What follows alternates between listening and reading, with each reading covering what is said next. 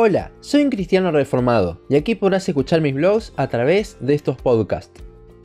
La adoración ha llegado a ser crucial a tal punto que personas a veces deciden no quedarse en una iglesia por ello. Y hay muchos extremos, desde las iglesias que cantan himnos hasta las que parecen una discoteca. Con esto, muchas personas, inclinadas más hacia los himnos generalmente, hablan de que está mal escuchar a ciertos grupos provenientes de falsas iglesias, y hoy quiero que veamos un poco más acerca de esto. Creo que el ejemplo más claro de esto es Hilson. Muchas personas están en contra de tocar canciones de ellos en las iglesias y aún mismo de escucharlas. Si bien la iglesia de Hilson no es una iglesia bíblica, se llegan a escuchar hasta herejías allí, en muchas de sus canciones no vemos esta falsa doctrina reflejada. Todos los sábados recomiendo canciones para escuchar a través de las playlists de Spotify, y como han visto, recomiendo muchas canciones de Hilson, ya que si uno analiza la letra de ellas, son totalmente bíblicas. Muchas han expresado el Evangelio en una canción como ninguna otra que haya escuchado. Igualmente, hay canciones de ellos que sí tienen algo de su falsa doctrina. Por ejemplo, hay una canción que en español es hermosa que se llama Hermoso Nombre. Seguramente la escucharon en algún momento. Pero en inglés, la original, dice literalmente, tú no querías el cielo sin nosotros, así que trajiste el cielo acá. Si bien la versión en español lo cambiaron eso, en inglés sí está. Y de esas canciones justamente no voy a hablar, porque me parece obvio que no debemos escuchar canciones que digan cosas que en la Biblia no. Pero, ¿qué hay de aquellas que vemos la letra y es totalmente bíblica, pero han sido escritas por personas que siguen falsas doctrinas, o incluso herejías? Y no estoy hablando solamente de Hilson, este es solo el ejemplo más claro. Falsos maestros como Cristín de Clario, Marcos Barrientos, Marcos Witt, Jesús Adrián Romero, Marcos Brunet y la lista se podría hacer mucho más larga, también tienen algunas canciones que miramos la letra y no tienen nada de su falsa doctrina, sino que son bíblicas. ¿Qué hacemos entonces con estas canciones? Para ilustrar mi punto, les voy a hablar de una canción que escuché hace mucho tiempo. Se llama Everything, de un grupo llamado Lifehouse.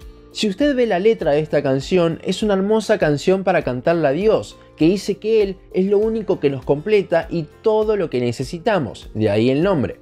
Esta canción la han traducido y he visto que se usa para alabar a Dios en las iglesias, para obras de evangelismo y muchas cosas más. Y el nombre de la banda parece el nombre de una iglesia, que traducido sería Casa de Vida.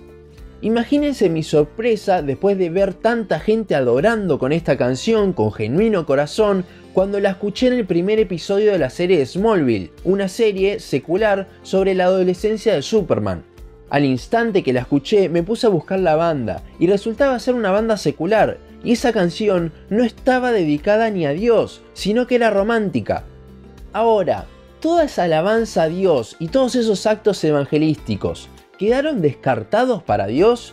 Dios escuchó la canción, cómo sus hijos le decían que Él era todo para ellos, pero vio la banda que compuso la canción y dijo, no, esto no me gusta. Con esto no quiero decir bajo ningún punto de vista que podemos cantar canciones de bandas seculares, sino que lo que quiero decir es que Dios lo que ve es el corazón del adorador, no al compositor de la canción. Con los himnos pasa lo mismo muchos no tenemos ni idea quiénes los escribieron, y hasta hay muchos que las canciones de Hilson tienen más contenido teológico que estos, pero como están en el himnario los cantamos.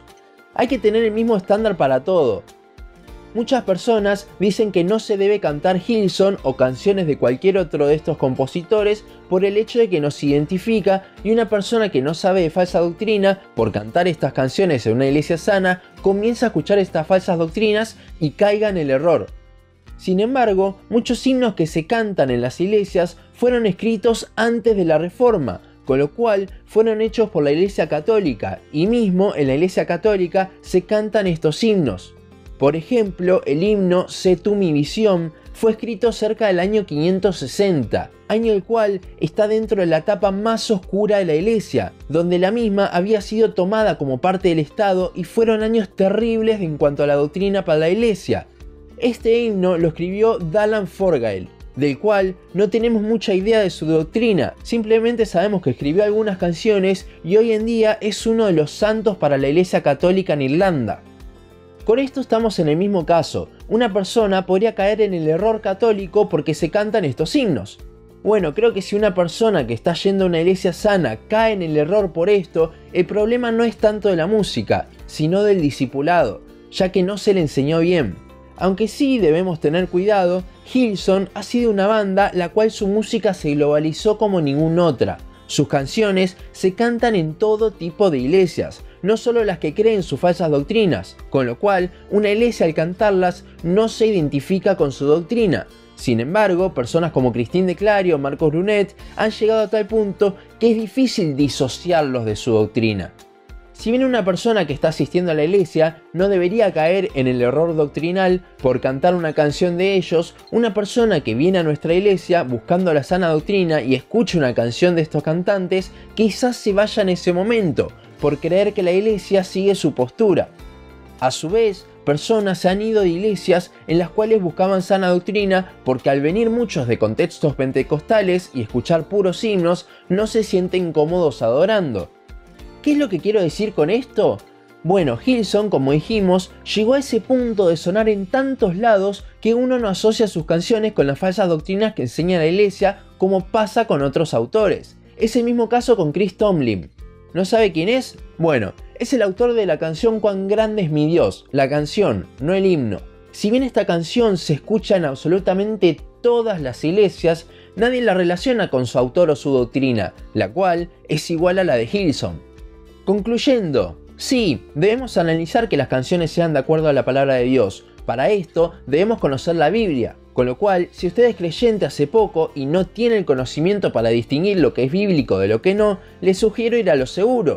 Grupos como la Ivy, Sovereign Grace, Shane and Shane, Gracia y Verdad, etc. Sin embargo, Dios ve el corazón de las personas al adorar. Dios se deleita en la adoración cuando los adoradores se están deleitando en Él conforme a su palabra.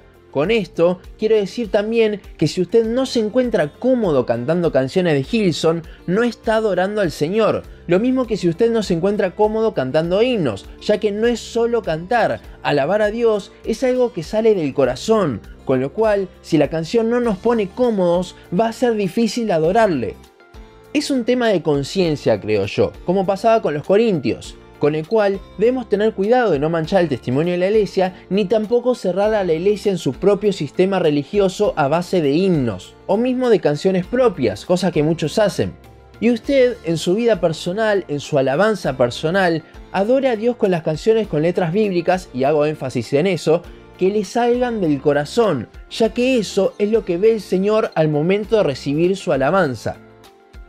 Hasta aquí nuestro podcast de hoy. Seguinos en Facebook, Instagram, YouTube y Spotify. En todas nos encontrás como un cristiano reformado. También los invito, como va un poco con el tema de hoy, a seguirnos en nuestras playlists de Spotify, en las cuales subimos canciones con letras bíblicas, centradas en la palabra. También seguinos en uncristianoreformado.blogspot.com para leer el resto de nuestros blogs. Nos vemos en la siguiente ocasión.